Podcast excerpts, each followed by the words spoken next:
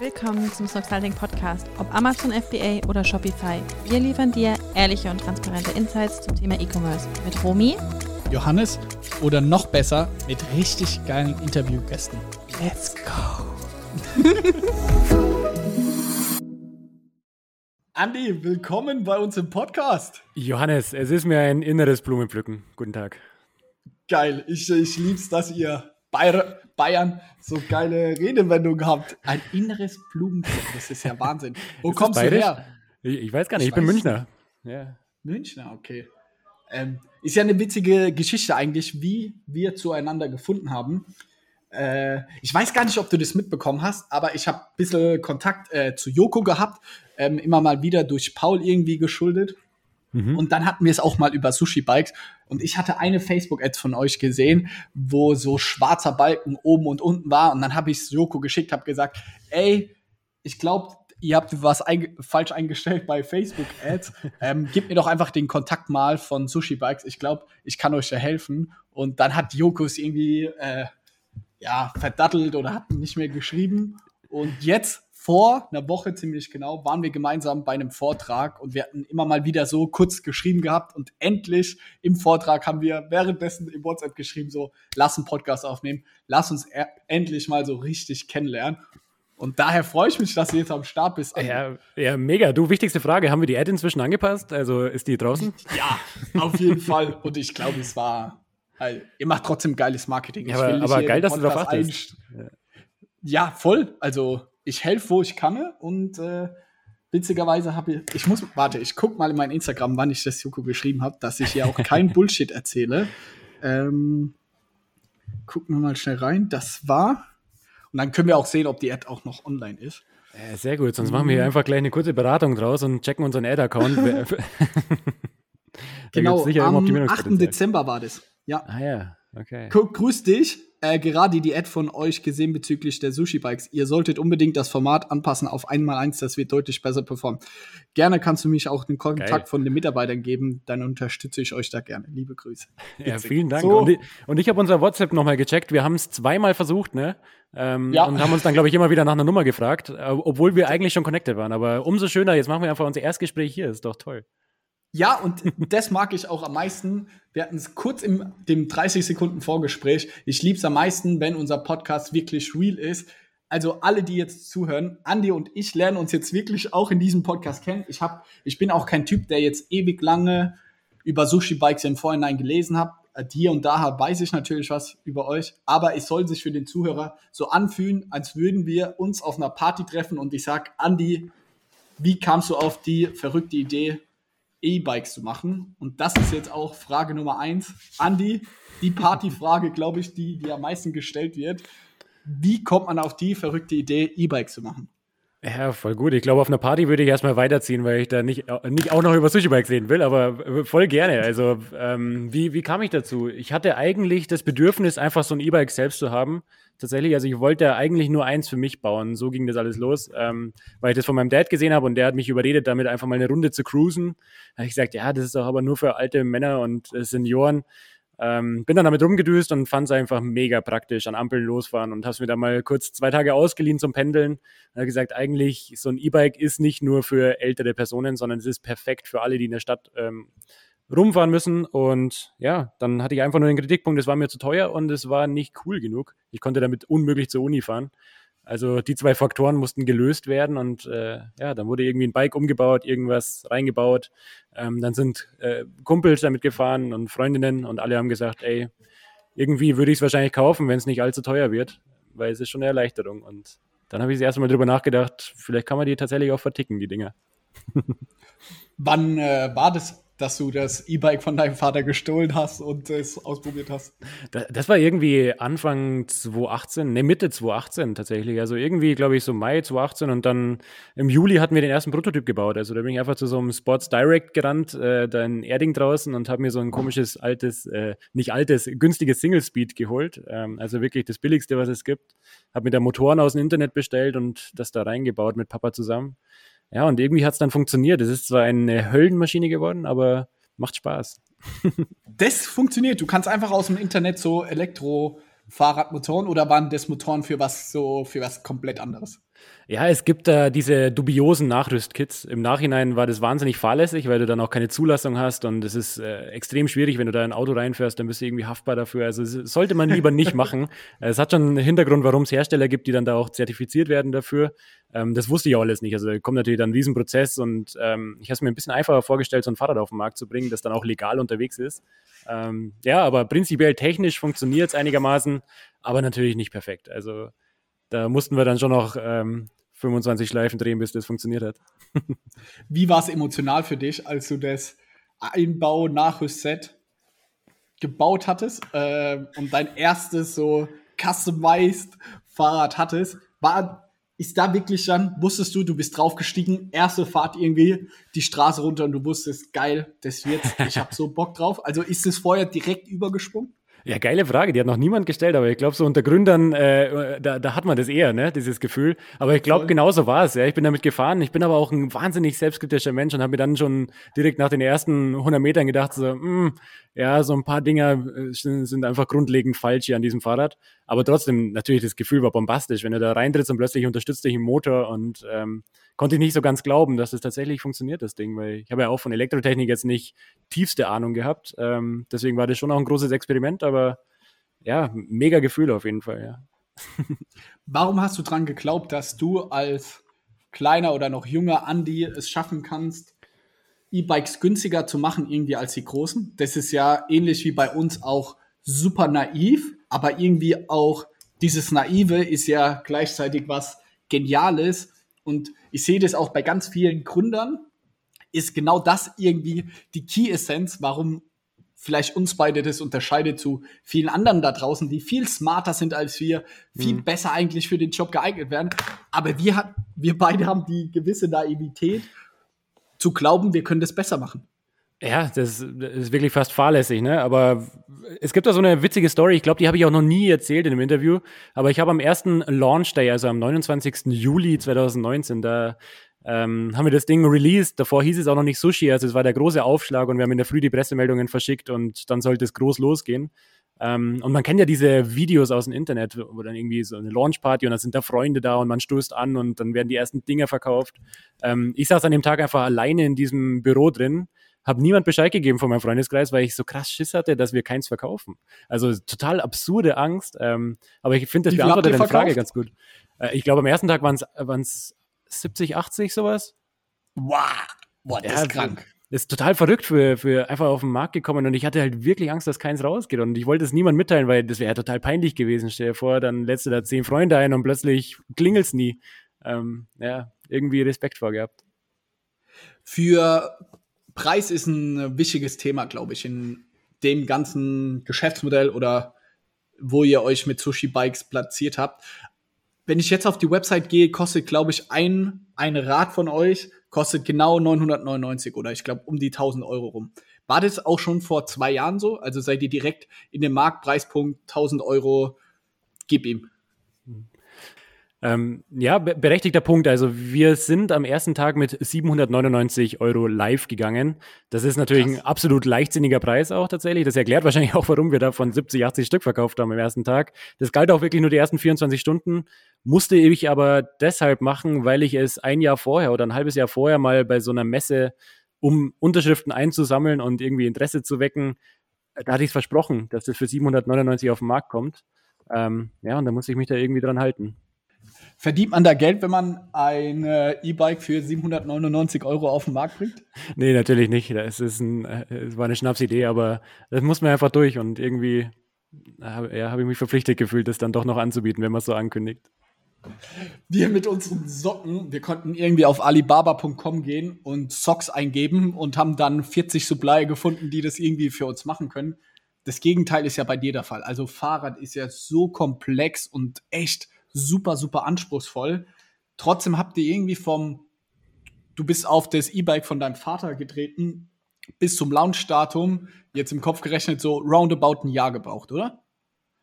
Bis ja. Ja, genau, genau. Also von Idee bis zum Launch war es ungefähr ein Jahr, ja. Wie, wie habt ihr das gemacht? Also, wie bist du vorgegangen, als du mhm. auf diesem Fahrrad saßt? Hast du dann, also bezieht ihr, habt ihr eure ersten Fahrräder auch irgendwie bei einem anderen Hersteller bezogen und ihr habt selber die Sachen dann umgerüstet oder wie muss ich mir das vorstellen? Ja, tatsächlich, also Alibaba ist ja immer so ein Ding, ne? Und äh, da werde ich auch oft gefragt, wie, wie geht man ran an so ein Hardware-Projekt? Bestelle ich da einfach Sachen? Äh, ehrlich gesagt habe ich es auch gemacht. Ich, ich habe auch erstmal da was bestellt, habe dann aber relativ schnell gemerkt, äh, wie du schon sagst, der Bike-Markt ist irgendwie anders und irgendwie ist es doch ein bisschen komplexer, als einfach nur irgendwas zu bestellen und da Sushi drauf zu drucken. Ähm, am Ende sieht das Fahrrad super simpel aus. Aber ich glaube, genau das ist die Schwierigkeit. Also ähm, jemand zu sagen, was technisch drin sein soll, aber was auch nicht dran sein darf und ähm, dann wirklich die Liebe zum Detail auch da noch reinzubringen und das alles bei einem Preispunkt, das kriegst du dann nicht mehr standardisiert über, über Alibaba hin. Ähm, ich hatte dann das große Glück, dass ich äh, über eine Fahrradmesse tatsächlich auf ganz viele Lieferanten getroffen bin und habe mir da den ganzen Tag durchgetaktet ähm, mit Gesprächen mit Lieferanten und habe versucht, ähm, meine Ahnungslosigkeit so ein bisschen zu vertuschen. Habe mir eine coole Visitenkarte gemacht mit CEO drauf, ähm, damit ich da irgendwie seriös wirke. Ähm, und habe dann einfach alles abgefragt und irgendwie so nach dem ich glaube, wirklich 30 Gespräche an dem Tag gehabt und nach dem 20. habe ich verstanden, wie dieser Bikemarkt eigentlich funktioniert. Also, was fragen die immer? Was muss ich darauf antworten? Was ist eigentlich wichtig? Wie kann ich schon mit Wissen glänzen? Ähm, und habe mich an dem Tag eigentlich da so ein bisschen reingefuchst und äh, das dann im Nachhinein, also an dem Tag ist nicht viel passiert, aber im Nachhinein dann äh, ausgebaut und konnte dann mit den richtigen Fragen auf die Hersteller zugehen. Wo wird das Bike dann oder wo hast du die ersten Fahrräder dann herstellen lassen? Wir bauen die tatsächlich, äh, Endmontage findet in China statt und ähm, ja, dann sind die umliegenden Länder, vor allem Taiwan natürlich auch immer mit ähm, am Start. Liegt einfach daran, dass in den 80er Jahren die komplette Fahrradindustrie abgewandert ist und es ist ein Riesendrama, weil wir hier in Europa ähm, ganz, ganz offen, ich versuche oder wir versuchen, die Bikes auch in Europa zu bauen. So. Aber es ist unfassbar schwierig in dieser Branche, weil niemand kann mehr Rahmen bauen egal wo du irgendwie einen Hersteller findest, wird dir gesagt, ja, die Endmontage können wir, aber Rahmen, die beziehen wir aus Asien. Ähm, das macht mich ein bisschen traurig tatsächlich, weil ich würde gern beweisen, dass es noch funktioniert hier. Aber momentan, glaube ich, sind wir dafür noch zu klein, aber ich finde es eine schöne Vision zu sagen, vielleicht kriegen wir es irgendwann wieder hin, dass wir in Deutschland Fahrräder bauen können und dabei nicht insolvent gehen, so wie hier ein ganz großer Hersteller, der jetzt, glaube ich, das sechste Mal übernommen wurde. Das ist kein gutes ja. Zeichen. Ähm, Sachsenring-Bikes die haben jetzt, glaube ich, den sechsten Eigener innerhalb von äh, nicht mal zehn Jahren. Keine Ahnung, nagelt mich nicht fest auf die Zahlen, aber ähm, schockierend viele Insolvenzen. Und dort war ich auch vor Ort, habe gesagt, lass uns irgendwie versuchen, diese Bikes zu bauen. Und ich habe dann aber auch verstanden, warum das nicht funktioniert. Und das ist äh, Mangel an Flexibilität, ähm, Mangel an Innovation und einfach auch kein Bock, glaube ich. Voll. Also genau das Gegenteil von euch. Und vielleicht lesen wir ja in zwei Jahren dann die Headline, Sushi Bikes übernimmt diese Sachsen Bikes. das wäre eine Traumvorstellung. Hey, so ein Werk zu haben, Wahnsinn. Irre. Crazy. Euer Bike kostet ja 999 jetzt. Ich würde mal dann tippen, Herstellungskosten, boah, ich würde so Einkaufspreis bewegt sich bestimmt um die 200 bis 300 Euro rum, mal mindestens, hätte ich jetzt aus dem Gefühl rausgetippt. Wenn man am ersten Tag schon 70, 80 verkauft, kann man sich ja hochrechnen, wie kapitalintensiv das ganze Thema ist. Also wahnsinnig. Wir haben damals mit 2000 äh, Paar Socken irgendwie gestartet und wir konnten es noch so nebenbei mal als Studenten alles zusammengekratzt und dann konnten wir das irgendwie finanzieren. Bei dir ist es ja eine Sphäre vom Kapitaleinsatz. Da geht es mal nicht eben so, dass du deine Erspartes zusammenkratzen. Nimm ich jetzt mal an. Daher, wie bist du, was war die nächste Hürde dann? Nummer eins war Produzent finden. Ich glaube, das hast du dann geil gemeistert. Aber die zweite Hürde nehme ich jetzt mal an, so aus meinen Erfahrungswerten mal bestimmt. Wie finanziere ich das Ganze und wie kriege ich dann auch mal 100 Bikes hierher mhm. oder wie viele du auch in der ersten Order geordert hast? Ja, total. Und ich muss da ganz kurz korrigieren. Du machst es ganz geschickt. Du machst es so ein bisschen wie Philipp Westermeier. Du schmeißt Zahlen in den Raum, die man so nicht stehen lassen kann, damit man äh, andere Zahlen verrät. Also das hast du sehr intelligent gemacht, Johannes. Ähm, aber ich muss korrigieren, der Einkaufspreis liegt deutlich höher. Also okay. ähm, wir, wir haben keine ultra krasse Marge, aber genau das will ich auch. Also ich will, dass es ein faires Ding ist. Ich will, dass sich da keiner verarscht fühlt da draußen. Ähm, aber für E-Commerce haben wir natürlich keine repräsentativen Margen, die man jetzt irgendwie okay. im, ich denke mal, Fashion hat. Ich habe, habe keine Ahnung, wie ja. es bei, bei euch da aussieht, aber ja, wenn du schon immer so transparent sprichst, dann kann ich das an der Stelle auch sagen. Wir sind deutlich teurer im Einkauf. Aber ja, also das macht über 500. ich, okay. ich komme mit dir jetzt nicht dann, weiter. Okay.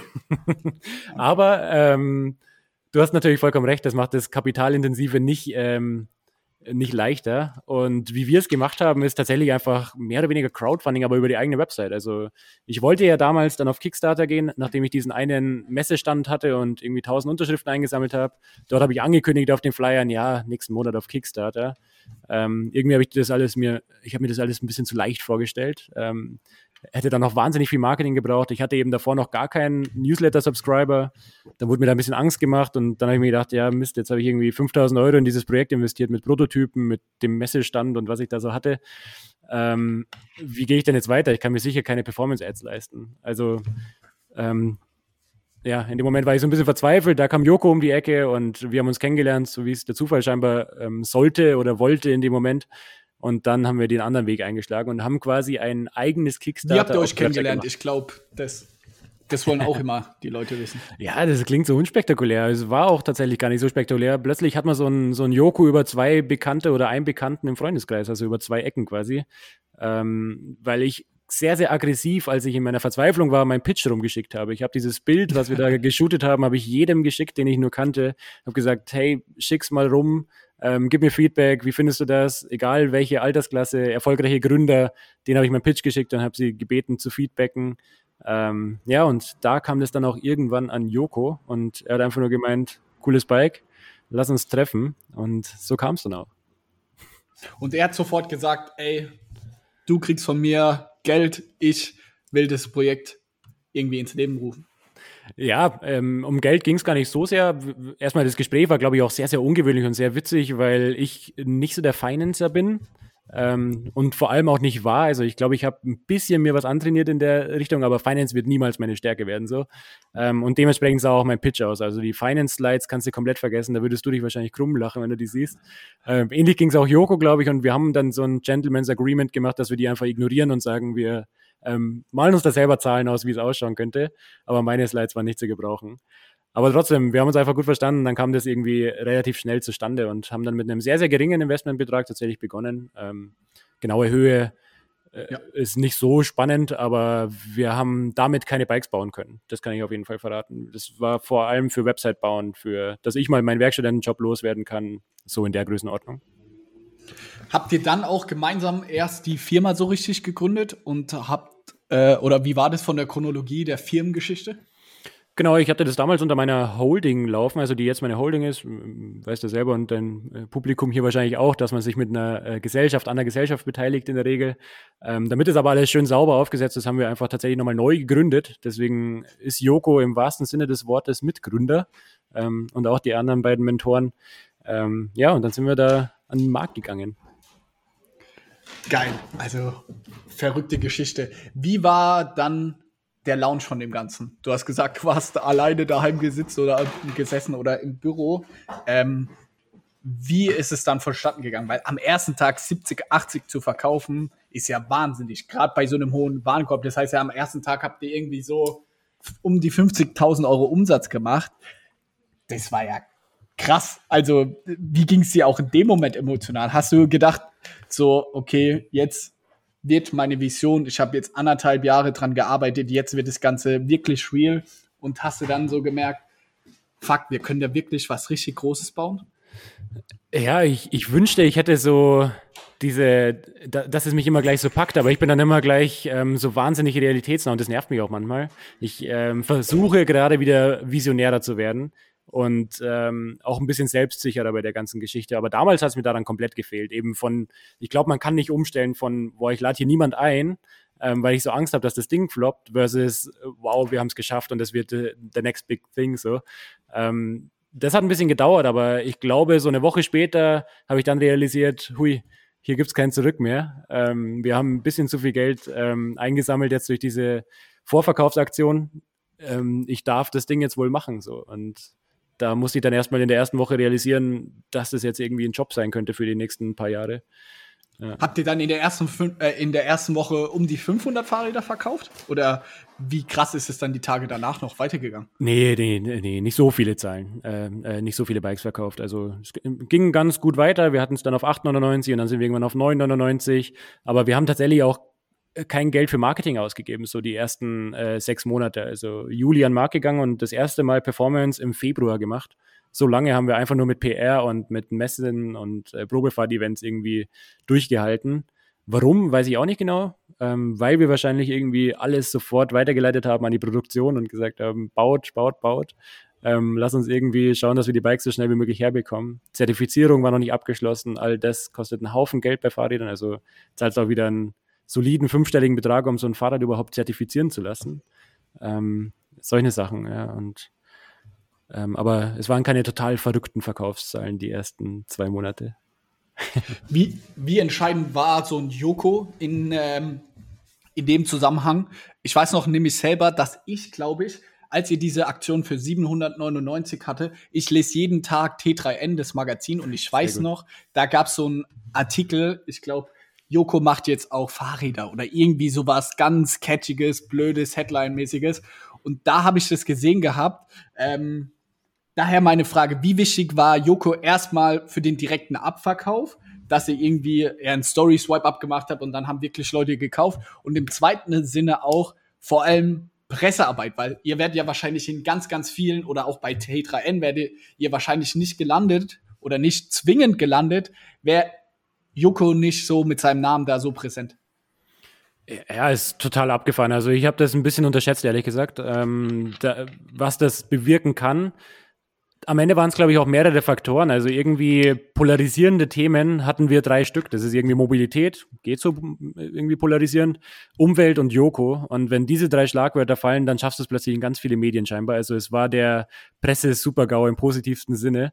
Ähm, und ja, als dann am ersten Tag irgendwie ein Weltartikel kam äh, von Welt.de, habe ich dann meinem Papa kurz ein WhatsApp geschickt und habe gesagt, ey Babs, wir sind in der Welt. Ähm, war, war ein verrückter Moment. Und da habe ich dann erstmal realisiert, crazy, das ist jetzt wirklich, das wird jetzt richtig groß gemacht. Ähm, den, den kennen verdammt viele Menschen und plötzlich ähm, erfährt die Medienlandschaft davon und plötzlich gingen die Website-Klicks rauf. Also ja, es war, war verrückt. Und ich hatte aber auch ehrlich gesagt keine Erwartungshaltung so. Also ich wusste ja nicht, woran ich es messen soll. Es gibt ja sehr wenig Firmen, die das so machen wahrscheinlich, die irgendwie genau das gemacht haben, wo du, wo du mal jemand fragen kannst, wie lief das bei euch, worauf muss ich achten.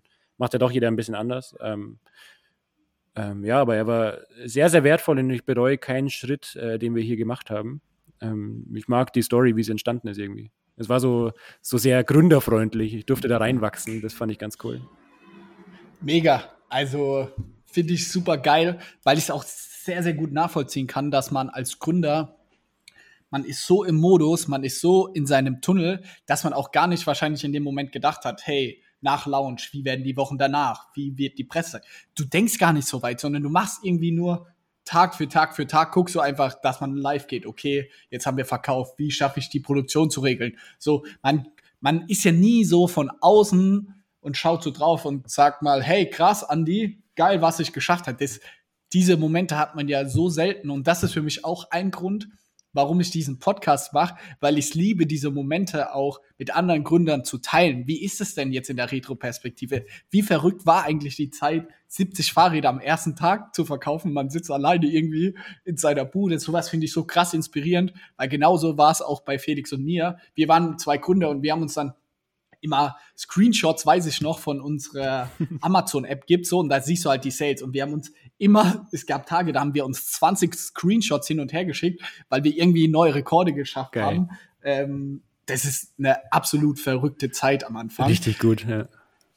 Wie, wie war es Erwartungsmanagement? Ihr habt ja sehr viel über Vorbestellungen dann gemacht. War es dann auch wirklich so, die Fahrräder kamen an, es war alles in Ordnung, die Leute haben es gefeiert? Oder war es so, man kennt ja auch so diese anderen Kickstarter-Projekte. Und gerade stelle ich mir das auch vor mit so jemand wie Joko. Die Aufmerksamkeit ist riesengroß, die Leute interessieren sich sehr krass dafür, aber dadurch ist auch die Erwartung an das Bike ist ja nicht dem eines normalen Startups, sondern du bist gleich so, du startest und du musst direkt der aller, allerbest, das allerkrasseste Bike ever haben, sonst bist du schon wieder scheiße. Mhm. Wie ist es euch mit dieser Erwartungshaltung? Äh, stimmt es überhaupt? Und wie ist euch dann mit dieser Erwartungshaltung auch ergangen?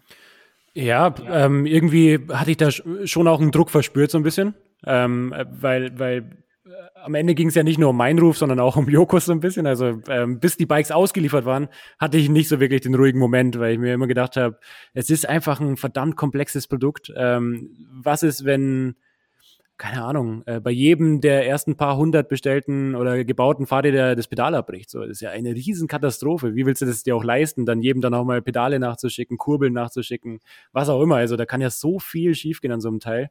Ähm, am Ende hatten wir Gott sei Dank irgendwie unfassbares Glück, was glaube ich auch daran liegt, dass die ersten Kundinnen und Kunden so nah dran waren. Also ich glaube, von den ersten paar hundert kannte ich gefühlt äh, die komplette Lebensgeschichte, weil ich, ähm, weil ich E-Mails hin und her geschrieben habe, weil ich mit denen telefoniert habe und äh, beruhigen musste.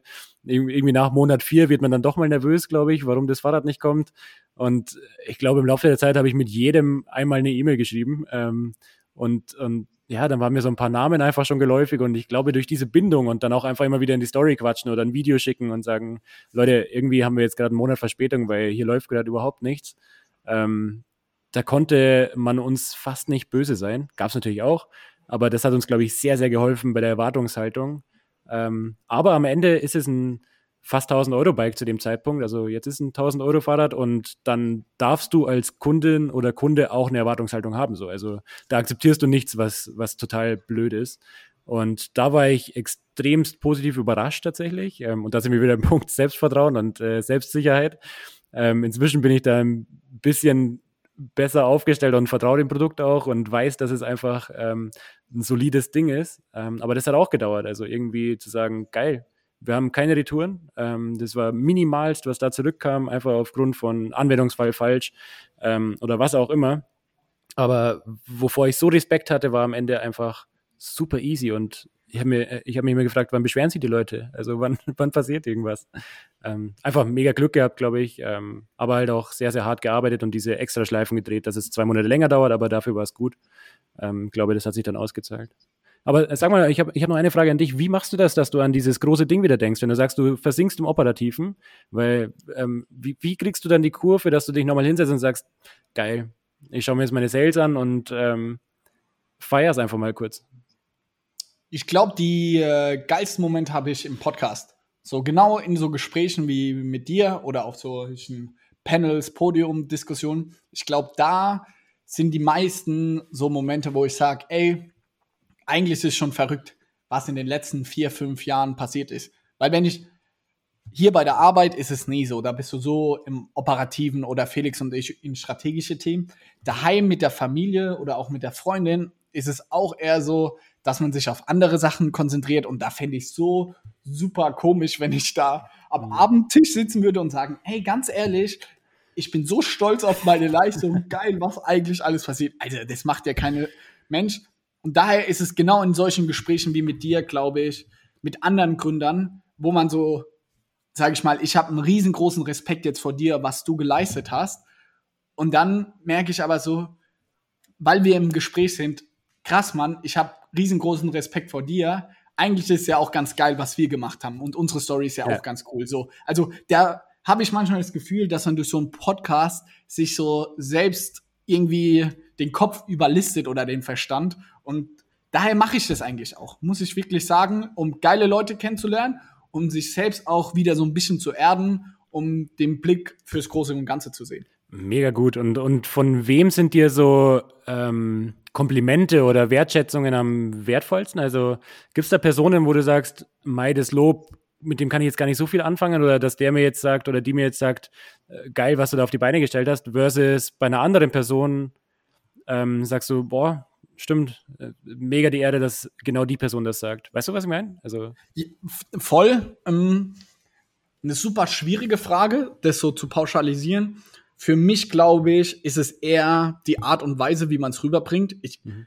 ich merke, gerade vor unserem Gespräch hatte ich irgendwie noch 15 Minuten Luft und da hatte ich zwei Mails, die stark in die Richtung gingen. Da merke ich, dass mich das so null catcht, wenn mich eine Mail erreicht und Leute, die das zuhören, gar kein Hate. Also ich freue mich wirklich über solche Mails, aber das ist dann eher Schublade rein und zu wieder. Mhm. Wenn ich aber jetzt, weil wir ja auch unser Snox Coffee aufgemacht haben, war es für mich schon so overwhelming, bei vielen zu sehen. Bei manchen mehr, bei manchen weniger, aber da waren manche Leute da, die wirklich vor mir standen und die hatten irgendwie so eine krass positive Ausstrahlung oder so viel Energie, die dann gesagt haben, Johannes, du hast mich so krass inspiriert, ich habe das oder das daraus gemacht. So diese Art und Weise, glaube ich, darum geht's mir ähm, viel mehr. Mhm. Aber ohne Frage, wenn jetzt so von den Personengruppen ist natürlich Freunde, Familie so das Oberste und vor allem natürlich auch so Freunde, die man jetzt schon länger kennt, so von früher, das ist natürlich irgendwie das und aus dem engeren Umfeld, da freut es einen natürlich am meisten, aber von anonym fremden Leuten geht's immer im Dialog, wie ist gerade das Gespräch und wenn ich merke, die Person hat was auch, ähm, wenn die es geil rüberbringt, dann freue ich mich darüber am krassesten. Wie geht's dir dabei? Ja, spannend. Ich habe die Frage gestellt, ohne selber eine Antwort darauf zu haben, aber ich glaube, ich sehe es tatsächlich fast andersrum. Also irgendwie ähm, bei Family ist doch die Erwartungshaltung so, ja, ey, seid bitte einfach immer stolz auf mich. Ähm, egal, was ich mache, solange ich nichts krass falsch mache, hoffe ich, dass die Family stolz auf mich ist. Ich glaube, bei mir ist es tatsächlich so, dass es von Leuten, äh, ja, dass es mich dann noch mehr freut, wenn ich es von denen gar nicht, also die mich gar nicht kennen. Aber müsste ich wahrscheinlich noch mal tiefer nachdenken. Ja, ja. Aber Spannend. ja, random Frage am Rande, aber wie gesagt, wir haben davon noch nicht geil. gesprochen, deswegen muss ich dich auch ein paar Sachen fragen einfach. Ja, voll safe. Ähm, wie ist es logistisch bei euch eigentlich? Wird das Fahrrad, ähm, wie kommt es beim Kunden an? Muss ich das krass zusammenbauen? Wie lang brauche ich beim Zusammenbauen? Ist es so ein fünf oder zehn Minuten Ding? Ich weiß noch genau, dass ich nämlich damals auf eurer Website war und zwei Sachen, warum ich glaube nicht bestellt habe, jetzt in der Retro-Perspektive wäre Nummer eins, lange Lieferzeit, ich bin super ungeduldig, ich bin gar kein Vorbestellungstyp. Ja. Und Nummer zwei war so, ey, muss ich das dann selber aufbauen? so, ist das eine berechtigte Frage? Ist das, sind das so die typischen zwei Concerns? Und wie versucht ihr gegen diese zwei typischen Kundennachfragen das Problem zu lösen? Mhm. Aufbau dachte ich, wäre ein größeres Problem, als es tatsächlich ist. Also wir haben irgendwie so eine Montageanleitung gedreht, damals im Büro ganz spontan. Das war so ein One-Take, wo ich einfach ähm, dastehe und das Bike montiere und das kam so wahnsinnig gut an irgendwie. Ähm, die Bedienungsanleitung liest kein Mensch, habe ich das Gefühl. Also jeder schaut einfach nur das YouTube-Video und nimmt darauf Bezug. Ähm, und das haben wir optimiert. Also da haben wir dann äh, nach einem halben Jahr nochmal Neues aufgenommen und seitdem läuft irgendwie. Also Aufbaufragen kommen echt wahnsinnig wenig. Ähm, bei so filigranen Themen, die wirklich technisch sind, sowas wie Bremsen einstellen, da haben wir immer noch ein bisschen Erklärungsbedarf, aber das wird besser. Also wir machen bessere Tutorials, wir ähm, geben bessere Infos nochmal, wenn jemand wirklich struggelt. Aber ja, ähm, am Ende muss man da schon Lust drauf haben. Ich finde es aber auch cool, die Kundinnen und Kunden so ein bisschen mitzunehmen und zu sagen, ihr, ihr könnt es schon. Also warum sollte jemand nicht in der Lage sein, es zusammenzubauen? Ähm, und da bleiben wir auch hartnäckig. Also wenn, wenn jemand die dritte E-Mail schreibt, dann erklären wir es halt gerne nochmal. Ähm, aber das wird schon irgendwie funktionieren und so ist es dann auch in der Regel. Wenn alle Stücke reißen, ähm, kann man Bremsen auch bei jedem Fahrradhandel nochmal einstellen lassen. Ähm, das sollte nicht die Schwierigkeit sein. Ähm, ja, und da kurzer Fun Fact, ich muss die Tage muss ich bei meiner Freundin die Bremsen einstellen. Wir sind heute mit dem Fahrrad oh. gefahren und sie hat gesagt, ey, meine eine Bremse äh, funktioniert nicht. Also vielleicht muss ich dich demnächst im WhatsApp nochmal nerven, wenn ich daran scheitere. Ja, mach, mach das doch. Aber ich helfe nur bei Sushi Bikes tatsächlich. Das ist äh, okay. Dann nee, müssen wir nochmal sprechen im Nachgang. Aber, aber Vorbestellung bin ich total bei dir. Also lange Lieferzeiten nerven krass. Ich habe mir jetzt selber auch ein Mountainbike bestellt, weil das Sushi kann vieles, aber es ist nun mal kein Mountainbike. Deswegen muss ich da fremd gehen. Ähm, und, und da warte ich auch einfach vier Monate drauf. Das macht mich wahnsinnig. Auf der anderen Seite sitzen wir in der gleichen Lieferkette und ich kann es total nachvollziehen, warum das gerade so schwierig ist. Ähm, Würde mich auch niemals beschweren, so, aber ja, ich verstehe total krass ungeduldig. Hätte gern alles sofort, aber was soll man machen? Also wir, wir bauen ohne Ende, versuchen irgendwie Bikes ranzuschaffen und sind jetzt irgendwie in einen Markt gestartet, der einerseits krass privilegiert ist, weil es wahnsinnig gut läuft. Ähm, ich glaube, eine schönere Situation kann man sich als Startup nicht aussuchen. Ähm, auf der anderen Seite ist es auch die schwierigste Situation, weil wir kaum bauen können, weil die Lieferzeiten so lang sind, weil uns ein Bremsenhersteller sagt, jo, wir liefern dir in einem Jahr wieder Dinger. Ähm, dann, dann sind wir einfach nicht flexibel. So. Und ich würde gerne auf den Knopf drücken und dann fallen die Dinger hinten raus und wir können die in den Shop packen und sagen, hier, für, für alle ist was da. Aber das ist gerade eine riesen Challenge, dass wir einfach ähm, und das haben wir jetzt inzwischen einigermaßen im Griff, aber trotzdem glaube ich, könnte man noch ein bisschen mehr verkaufen, wenn die Lieferzeiten nicht so lang wären. Ist das, würdest du sagen, bei euch jetzt Retro-Perspektive die letzten anderthalb, zwei Jahre irgendwie das größte Problem, Produktion und Beschaffung? Also ist das das, was euch, wenn du jetzt einen Bereich sagen müsstest, das, was euch immer ausbremst, weil ihr einfach nicht genug nachbekommt? Ich könnte mir vorstellen, dass eure Sales vielleicht sogar doppelt so hoch werden, wenn morgen das Bike geliefert wäre, so Amazon Prime mäßig? Oder wie ist deine Perspektive auf die Dinge? Ja, ich, ich glaube, ich gebe dir recht und ich habe es auch schon von Marktinsidern gehört, dass wenn unsere Lieferzeiten besser wären, dann wären sie tatsächlich äh, angeblich doppelt so gut in den Sales, ähm, wie du es auch gerade gut analysiert hast. Keine Ahnung, ob das stimmt, schwer zu messen, aber ja, ich glaube, das triffst du ziemlich genau auf den Punkt. Ähm, Lieferzeiten, Beschaffung wäre schon cool, wenn es besser gelaufen wäre. Aber Mai, das war auch eine Grundsatzentscheidung. Also nehmen wir wahnsinnig viel Geld zum Anfang auf und, und bestellen oder bauen einfach mal ein paar tausend Fahrräder so ist ja auch ein gewisses Risiko und ähm, vor allem auch irgendwie dieser Ressourcengedanke. Also was ist, wenn die nicht weggehen? Was ist, wenn die falsche Modelle bestellen? Was ist, wenn die erste Charge schlecht ist? Ähm, die zweite Charge schlecht ist? So, es war, glaube ich, ganz gut, dass wir iteriert haben, dass wir mit jeder Charge, ähm, die wir gebaut haben, nochmal verbessern konnten. Ja, keine Ahnung, wie ich es im Nachhinein machen würde, weiß ich nicht. Ich glaube, wahrscheinlich so wieder, aber vielleicht hätte ich die Charge ein bisschen größer gemacht. Ich hatte ja vorhin das Liquiditätsproblem so ein bisschen angesprochen. Durch, de, durch die Vorbestellung muss es euch ja rein aus der Liquiditätssicht, müsste es eurer Firma ja jetzt super gut gehen. Also ihr kriegt ja das Geld, wenn ich jetzt ein Fahrrad bestelle, kriegt ihr quasi die 1000 Euro und dann in vier Monaten oder wie lang sind aktuelle Lieferzeiten? Ja, ist, ist modellabhängig. Manche kommen, glaube ich, in drei Wochen und andere kommen im August. Also es ist eine sehr große Varianz gerade da. Ja. Okay, aber das Liquiditätsthema ist jetzt, glaube ich, Status quo ist jetzt kein riesengroßes Thema. Nichtsdestotrotz seid ihr auf der Suche noch nach weiteren Investoren. Du hast ja angesprochen, ihr habt zu dritt oder zu viert gegründet. Ähm, brauchst du trotzdem frisches Kapital noch und bist du auf der Suche oder sagst du, ey, die nächsten zwei, drei Jahre wird erstmal so durchgepowert, solange die Leute per Vorbestellung bereit sind, das Fahrrad zu bezahlen, ähm, mhm. geht es uns finanziell super. Ja, ich glaube, jetzt sind wir gerade an dem Punkt, an dem wir wirklich mal überprüfen sollten, ob wir nicht ein bisschen größer ansetzen so. Ähm, deswegen bin ich, glaube ich, jetzt das erste Mal bereit, gedanklich und wahrscheinlich auch physisch ähm, in die Richtung zu gehen, dass wir Geld aufnehmen. Also bisher nie ein Thema gewesen, bisher immer abgeblockt, aber um diese Riesenvision von irgendwie die Mobilität wirklich spürbar besser zu machen. Da braucht es wahrscheinlich ein bisschen mehr Geld als das, was wir gerade an Working Capital oder im Cashflow haben. So. Ähm, das hilft uns zwar immer, dann können wir wahrscheinlich immer ein paar mehr Bikes bauen, als wir verkaufen.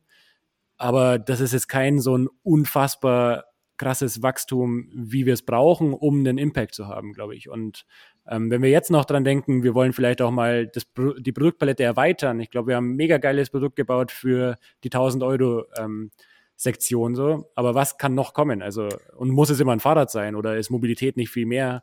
Ähm, ich schmeiße einfach mal jetzt ganz wirre Gedanken rein. Ähm, macht damit, was ihr wollt, liebe Zuhörerinnen und Zuhörer. Aber Mobilität ist wahnsinnig groß und ich glaube, wenn wir Geld hätten ähm, oder noch mehr Liquidität zur Verfügung, die wir nicht nur in die Produktion stecken müssten, ähm, dann kann man noch ganz, ganz große Sachen bewegen, die viele da draußen äh, noch nicht auf dem Schirm haben. Also gibt es bald eine, von Sushi Bikes gibt's einen E-Scooter oder wie stelle ich mir das in der Produktpalette jetzt vor? Ja, das weiß ich auch noch nicht so genau, aber ein E-Scooter fände ich langweilig. Ähm, weiß ich nicht. Das macht Tier ganz gut. Ich glaube, E-Scooter will auch keiner besitzen. Ist ganz gut, dass man die einfach nimmt und wieder abstellt, so, aber ja, ist tatsächlich noch nicht konkret genug, als dass wir uns da jetzt auf eine Schiene festgelegt haben, aber wir haben so ein paar Projekte einfach, wo wir uns austoben und ich liebe diese Stimmung gerade und das würde ich gerne so ein bisschen ausbauen, dass, äh, dass du einfach Ideen reinwerfen kannst und ähm, Leute arbeiten dran, weil es einfach Spaß macht und dann pitchen wir uns gegenseitig die Konzepte und sagen, hey, das ist doch eine mega Idee und dann, ja, ist irgendwie cool. Wir haben so einen Termin, der ist Tuesdays for Future, ähm, weil es dienstags unser Produktentwicklungsteam ist und ich glaube, der Name ist Programm. Also wir wollen da halt wirklich Projekte ansteuern, die unsere Zukunft irgendwie verbessern können. Auch wenn es riesig klingt, ähm, vielleicht ist jetzt der Zeitpunkt, das auch mal zu versuchen und an uns zu glauben. Tier Mobility kauft Sushi Bikes. Dein Kommentar. Weil wenn ich mir die Vision anhöre, äh, sieht man das ja, ich glaube, da seid ihr von so einem E-Scooter, von der Vision oder von solchen Companies sehr, sehr deckungsgleich oder habt eine sehr ähnliche Vision. Man sieht, dass so ein Tier haben ja auch, boah, wie heißt diese, diese mhm, Roller auch übernommen, ja. etc. Wäre es dann nicht perfekt für deren Portfolio bald ein Sushi-Bikes bei sich im Programm zu haben? Wärst du dafür offen, um gemeinsam die Vision noch weiter voranzutreiben? Mhm. Ich, ich glaube tatsächlich, dass die Mission sehr ähnlich ist, wenn sie die leben, die sie an der Wand stehen haben. Und das ist ja Change Mobility for Good. Und das finde ich erstmal ein, Boah, das, eine Bombenaussage. Aber das ist schon verdächtig, dass du die so gut auswendig kannst. ja, ich meine, man, man kennt sich, ähm, aber ich glaube nicht, dass wir interessant sind für Tier. Und ich glaube auch nicht umgekehrt. Ähm, die fahren einen ganz guten Ansatz mit dem Sharing. Ich glaube, sie haben genug äh, Kapital, um das umzusetzen, was sie wollen. Ähm, und das wird sicherlich sein, Sharing-E-Bikes rauszubringen. Und da sind Sushi-Bikes nicht die richtigen für. Ähm, ich glaube stark daran, dass ähm, Fahrräder sich nicht wegentwickeln von diesem Eigentumsgedanken, so wie Autos das gerade machen. Also ich glaube, für uns beide ist es total cool inzwischen, ähm, in Schernau zu steigen versus äh, unseren eigenen Dreier BMW zu haben. So, ich glaube, da hat sich was verändert. Und bei mir war es vor ein paar Jahren auch noch so, der Dreier war das Statussymbol. Ähm, aber jetzt sitze ich liebend gerne auf in so einem Sharing-Ding und es ist mir total egal, wem es gehört. Ähm, beim Fahrrad, glaube ich, ist es aber ein bisschen andersrum. Und das habe ich in meiner Masterarbeit auch, äh, auch so ein bisschen untersucht, äh, so halb wissenschaftlich, keine Ahnung. Ähm, und bin schon immer noch der Meinung, dass wir das eher besitzen wollen in Zukunft. Ähm, wobei auch Sharing funktionieren wird so, aber der, der Kaufmarkt ist nicht vorbei, das will ich damit sagen. Und da sind wir einfach unterschiedlich. Ähm, aber wer weiß, vielleicht geht Tier mal günstig her, dann nehmen wir es einfach mit. Dann du hast ja schon eben gesagt, Tier hat super viel Kapital. Was, was müsste ein Tier aufwenden, um so ein Sushi-Bikes Status Quo kaufen, zu kaufen? Ja, lass mal, lass mal durchspielen einfach. Es würde keiner zuhören. Was ist ein guter Multiple? Du kennst dich doch besser aus in der Startup-Branche. Was würdest du für Multiple ansetzen? Umsatz auf, also E-Commerce, E-Bikes, unser Geschäftsmodell? Würdest du sagen? Boah, ich glaube, ein normales E-Commerce hätte ich jetzt auf einen Umsatz, wenn du Umsatz mal 1,5 bekommst, bist du schon geil, mhm. geil unterwegs. Ähm, viel geht ja eher ähm, um so ein EBIT-Multiple. Also da sprechen wir ja reine Amazon. Viele Amazon-Seller hören ja zu. Da geht's gerade zwischen zwei und fünf so ab. Mhm. Ähm, reine Amazon-Brands auf ein EBIT, aber nicht auf einen Umsatz, also auf einen Gewinn. Ähm, so ein äh, klassisches E-Commerce, wie wir sind, bewegt sich, wenn es gut läuft, zwischen 10 und 15 mhm. mal den Gewinn. Ich würde mal sagen, wirklich so rein aus dem Gefühl, so ein Sushi-Bikes, weil ihr viel schwerer seid nachzumachen, eure Produktentwicklung, also das, was ihr geschaffen habt oder euer Umsatz, glaube ich, ist mehr wert, weil eben nicht eben mal so vorbeikommen kann und ich baue jetzt mal Fahrräder. Hätte ich vielleicht mal als, als Schätzung gesagt, so zweimal Umsatz. Und jetzt den Ball wieder zu dir. Also, wie viel müsstet ihr jetzt in die Hand nehmen, um euch zu kaufen? Ja, ich lieb's, du machst es echt gut, aber ich muss an der Stelle tatsächlich so ein bisschen passen. Ich würde Dinge preisgeben, die ich nicht preisgeben möchte, aber ähm, lass uns überraschen. Am Ende, egal was ich jetzt sagen würde, am Ende haben die Geldgeber haben das Sagen und wenn die sagen, die Bewertung ist fair, dann, dann ist sie fair. Ähm, wenn, wenn ich was aufrufe, kann noch so gut ausschauen. Wenn die keiner zahlt, dann haben wir die Bewertung nicht. Also, ja, lass mal schauen. Ähm, ich glaube nicht, dass wir jemals in der Zeitung stehen werden oder auf gründerszene.de, aber mal, mal schauen. Ich bin selber gespannt. Ich habe ja keine Ahnung. Ähm, wir gehen mal in Gespräche vielleicht. Auch da habe ich dich vielleicht. Ähm, entwickelt sich jetzt gerade alles. Und dann, ja, aber gerne auf mich zukommen und ähm, Bewertungen abgeben. Bin gespannt. Sehr gut, du hast es gut pariert. Auf der OMKB hast du letzte Woche gesagt, ihr habt schon tausende Fahrräder verkauft. Da, so viel kannst du sagen. Und es sind unter 5000 oder mehr als 5000? Ja, ja. Okay, um die 5000, also mal im Durchschnitt vielleicht 900 Euro. Also seid ihr um die 5 Millionen Euro Umsatz, hätte ich jetzt so mal aus dem Bauch raus getippt. Hey, ich kommentiere das alles nicht, Johannes. Das ist. Äh okay. Sehr gut. Ich bin zwar auf so einen OMR-Talk irgendwann vorbereitet und irgendwann gehe ich da auch rein mit der Einstellung, jetzt sage ich Umsätze, aber today ja. is not the day. Irgendwie fühle ich mich noch nicht danach. Sehr gut. Also, lieber Philipp, gell, wenn du das hörst, ich hoffe, dass du mehr aus dem Andi rausbekommst. Ich habe alles probiert. Was sind die, die nächsten äh, Schritte jetzt bei Sushi Bikes? Ähm, wo seid ihr dran? Ihr habt jetzt aktuell, glaube ich, habt ihr zwei Modelle. M1 und M2, soweit ich das jetzt hier genau. auf der Website sehe. Ist eure Strategie, ah, wow, ihr habt hier unten noch die C1, C2, also fünf Modelle habt ihr insgesamt, so wie ich das sehe jetzt. Mhm. Ähm, wie, wie skaliert man so ein Fahrradgeschäft, Fahrradbusiness? Bringt man jetzt mehr Modelle raus, mehr Farben? Kümmert man sich einfach nur um kürzere Lieferzeiten? Mhm. Wie stelle ich mir das vor? Wie wollt ihr weiter wachsen? Ja, da gibt's äh, sehr, sehr unterschiedliche Aussagen, gerade in der Industrie. Also die, die ein, es wird einem ja immer so viel geraten. Ich weiß nicht, wie es dir da geht, aber da kommen von der Seite immer wahnsinnig viele Ideen. Ähm, und am Ende bist du so der Filter und musst irgendwie daraus das Beste machen. So komme ich mir manchmal vor. Ähm, ja, und da wird beides erwähnt. Also ich glaube, so eine Ein-Modell-Strategie kann unglaublich gut funktionieren. Es gibt Cowboy aus Belgien, es gibt One Move aus den Niederlanden. Ähm, die zeigen, glaube ich, sehr eindrucksvoll, dass man mit einem Modell weit kommen kann. Ich möchte nicht in deren Customer Support arbeiten, weil ich noch weiß, wie schlimm es war, als wir noch keinen Tiefeinsteiger hatten, wie viele E-Mails da kamen. Also es war wirklich in der Anfangsphase, als wir vielleicht 1000 Besucher auf der Seite hatten, kamen 20 Mails am Tag, warum wir denn keinen Tiefeinsteiger haben. Ich wurde sogar Macho genannt, warum wir denn nur Männerfahrräder haben, was ein totaler Quatsch ist, weil es ist ja kein Männerfahrrad so. Ähm, wie skaliert man es? Ähm, probieren wir wahrscheinlich gerade aus. Also wir haben die Palette jetzt eh schon ein bisschen aufgeweitet, äh, indem wir verschiedene Farben reingenommen haben und all das ist, glaube ich, auch wichtig.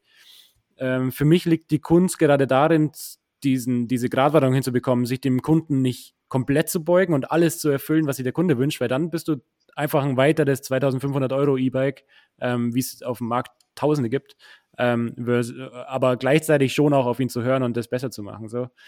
Ähm, ja, ich glaube, gerade befinden wir uns noch in der Phase, die du genannt hast, Stückzahl, Stückzahl, das erstmal raufkriegen, äh, vielleicht irgendwann mal einen Warenbestand haben, das wäre mega, damit wir auch zeigen können, wie die weggehen, wenn sie auf Lager liegen. Das würde mich sehr interessieren. Ähm, ja, und äh, dann, dann mal weiterschauen. Und dann können wir hoffentlich auch irgendwann mal ins Marketing-Game so richtig einsteigen, weil das nervt tatsächlich so ein bisschen. Ähm, man sieht so unglaublich viele gute Ideen, aber ganz blöd gesagt, wir können noch so viel Marketing machen, wenn wir die Dinger nicht rankriegen, dann ist unser Umsatz einfach beschränkt irgendwo, weil wenn die Lieferzeit im Dezember liegt, dann bringt uns jetzt ein weiterer TV-Spot äh, auch nicht viel. Ähm, so ist gerade die Denke, aber ja, wir sind auf einem guten Weg, uns daraus zu befreien und das Ganze dieses Jahr besser hinzubekommen. Du hast schon eben das Thema Marketing angesprochen. Habt ihr bisher schon Marketing geschalten oder ist wirklich das meiste nach wie vor irgendwie Presse, hier und da vielleicht Joko auch noch mal eine Erwähnung. Du hast auch mhm. erzählt von so einer Kamuschka, von einer der größten deutschen Influencerinnen. Wie macht ihr aktuell Marketing und wie entscheidet ihr auch, wie ihr Marketing macht bei vier Monate Lieferzeit oder wenn jetzt erst was im August mhm. kommt, geht ihr dann vor allem aktuell auf die Modelle, wo ihr drei Wochen Lieferzeit habt und versucht, die dann irgendwie zu pushen. Ich stelle mir das unglaublich schwierig vor bei dir im Marketing-Team, wie die handeln. Ja, ich glaube, es ist auch nicht wirklich einfach. Und das erste Jahr haben wir wirklich damit verbracht, dass wir einfach getestet haben, weil ähm, es gibt so viele Best Practice im E-Commerce, aber es gibt so wenig, was auf uns zutrifft. Einfach wegen dieser längeren Entscheidungszeit. Es ist kein Impulskauf, es kostet 1000 Euro. Es ist einfach ein Rieseninvestment für einige. Ähm, auch wenn es verhältnismäßig günstig ist so. Deswegen haben wir vieles ausprobiert. Wir haben TV ausprobiert, wir haben Podcast ausprobiert. Podcast hat für uns überhaupt nicht funktioniert, wobei ich dachte, das wäre eigentlich genau die Zielgruppe, die sich intensiver damit beschäftigt, dass du den eine Minute was aufs Ohr legst und wirklich erklären kannst, um was es geht und warum wir besser sind, ähm, war nicht zu spüren, zumindest nicht in der Conversion, in der direkten. Ähm, ja, und Wie war TV?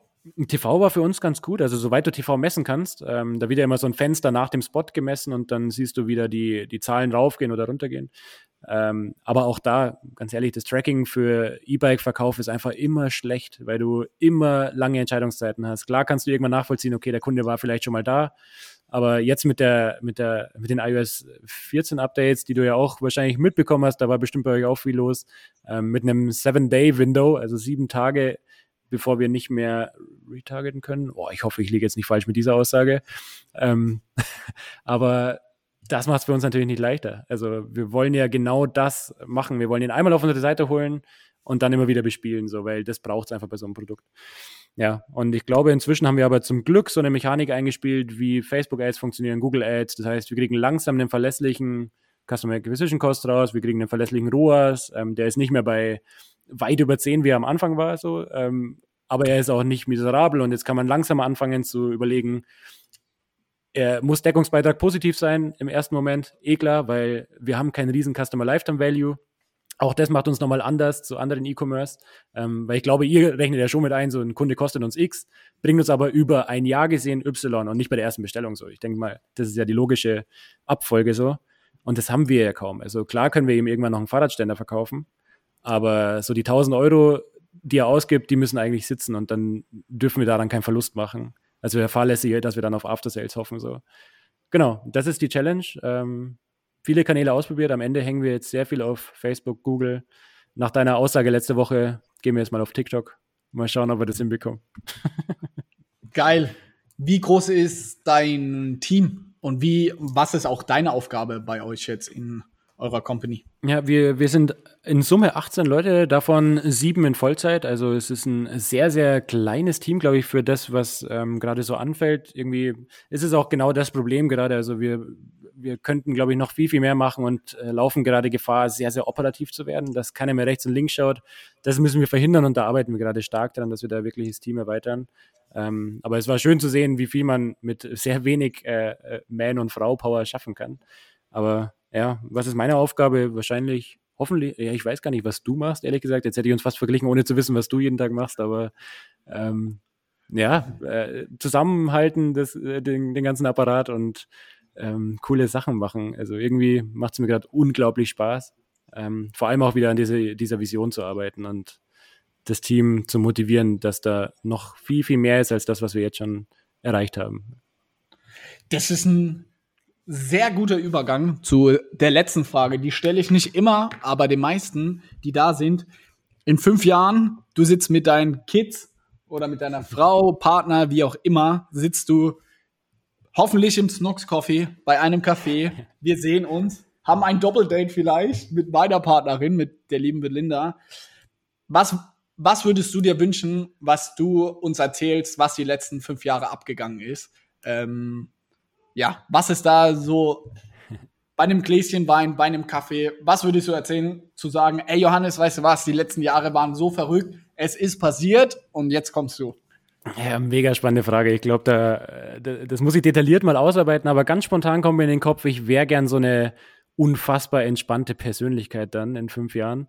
Ähm, einfach mit so einem, ich, da, da, können wir, glaube ich, noch eine Stunde drüber reden, wie wichtig so finanzielle Unabhängigkeit oder so ist für einen Gründer ähm, oder Gründerin auch. Ähm, und ich hätte zu dem Zeitpunkt vielleicht gerne so eine gewisse Unabhängigkeit, dass ich da so ganz entspannt reinschlender, mir auch noch so einen ganz teuren veganen Kuchen vielleicht von der Theke hole. Ähm. ich lade dich natürlich ein. Ja. Nicht zu den teuren veganen Kuchen zahlen. ja, sehr gut. Ähm, ja, und einfach happy mit dem, was geschehen ist. So, ich glaube, es gibt noch ein paar Steps, die ich gerne hier erreichen würde, also noch ein paar viele.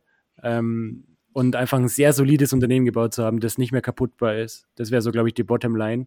Ähm, dass man äh, geht dir vielleicht so, dass man am Anfang sehr viel Angst davor hat, dass das morgen vorbei sein könnte, so. Brutal. Ähm, ich, ich glaube, es legt sich so ganz, ganz bisschen, aber trotzdem kann es ja immer noch vorbei sein, so jeden Tag. Ähm, aber es dauert zumindest schon mal länger, bis das kaputt ist. Und ja, in fünf Jahren hätte ich gerne das Gefühl komplett weg und sagen können, Sushi Bikes ist einfach eine geile Mobilitätsmarke geworden. Heißt vielleicht dann Sushi Mobility. Ähm, mal schauen. Geil. Andi, es hat mir super viel Spaß gemacht. Und alle Zuhörer, schaut bei Andi Weinzierl vorbei auf LinkedIn, aber vor allem bei sushi-bikes.com. Holt euch euer Fahrrad. Und da abschließend lässt sich vielleicht auch eine geile Story erzählen. Letzte Woche haben wir ja gemeinsam OMKB, den Vortrag oder Panel-Diskussion, was auch immer das war, gehalten. Und mir hat parallel echt ein guter Kumpel geschrieben, ah, voll geil, morgen kommt mein Sushi-Bike an. Nee. Also, find, da habe ich wieder gemerkt, wir lieben alle in so einer, oder es ist wunderschön zu sehen, mit was für tollen Leuten man Kontakt hat und wie das auch wirklich so den Alltag äh, bestimmen kann. Und da vielleicht auch noch eine kleine lustige Anekdote. Wir wohnen, also aktuell wohnen wir noch über so einem Asialaden bei uns. Äh, und ich gehe ja immer mit unserem kleinen Hund, mit der Emma, gehe ich ähm, da Gassi. Und ohne Scheiß, das wirklich Real Talk. Vor drei Monaten war das etwa, bin ich spazieren gegangen und dann habe ich gedacht, was ist das für ein geiles Fahrrad, als der auf seine Asianudeln gewartet hat. Und das war ein Sushi-Bike. Wirklich? Hab, ja, und das war wirklich so ein richtig krasser Touchpoint für mich als Kunde, wo ich gedacht habe, ey, vielleicht überlegst du dir doch noch mal Sushi-Bike zu holen. Ich muss vorwegnehmen, ich bin kein E-Bike-Fan. Ich selber fahre nicht so gern E-Bike. Ich habe einen Single-Speed, feiere ich äh, persönlich einfach mehr. Aber in diesem Moment habe ich gedacht, so, das war ein richtig geiler, wichtiger Touchpoint für mich als irgendwie Kunde, wo ich gemerkt habe, ey, Sushi Bikes sieht geiler aus, ähm, das Fahrrad ist Hammer und umso wichtiger und umso geiler finde ich es, dass wir heute gesprochen haben. Und Leute, checkt das ab. Jetzt noch zwei Geschichten zum Ende und Touchpoints zu eurer Marke rausgehauen. Ich bin mir sicher, euer Fahrrad ist richtig geil. Ich selbst bin es noch nie gefahren. Aber in diesem Sinne, schön, dass du da warst und bis bald, Andi. Ganz lieben Dank, bis bald. Ciao, ciao. Ciao, ciao. Zum Schluss noch eine kleine Bitte an dich. Wenn dir dieser Podcast gefallen hat, schreib uns doch einfach eine Bewertung. Da würden wir uns super freuen. Alle Links dazu findest du in den Show Notes. Bis zur nächsten Folge und vielen Dank fürs Zuhören.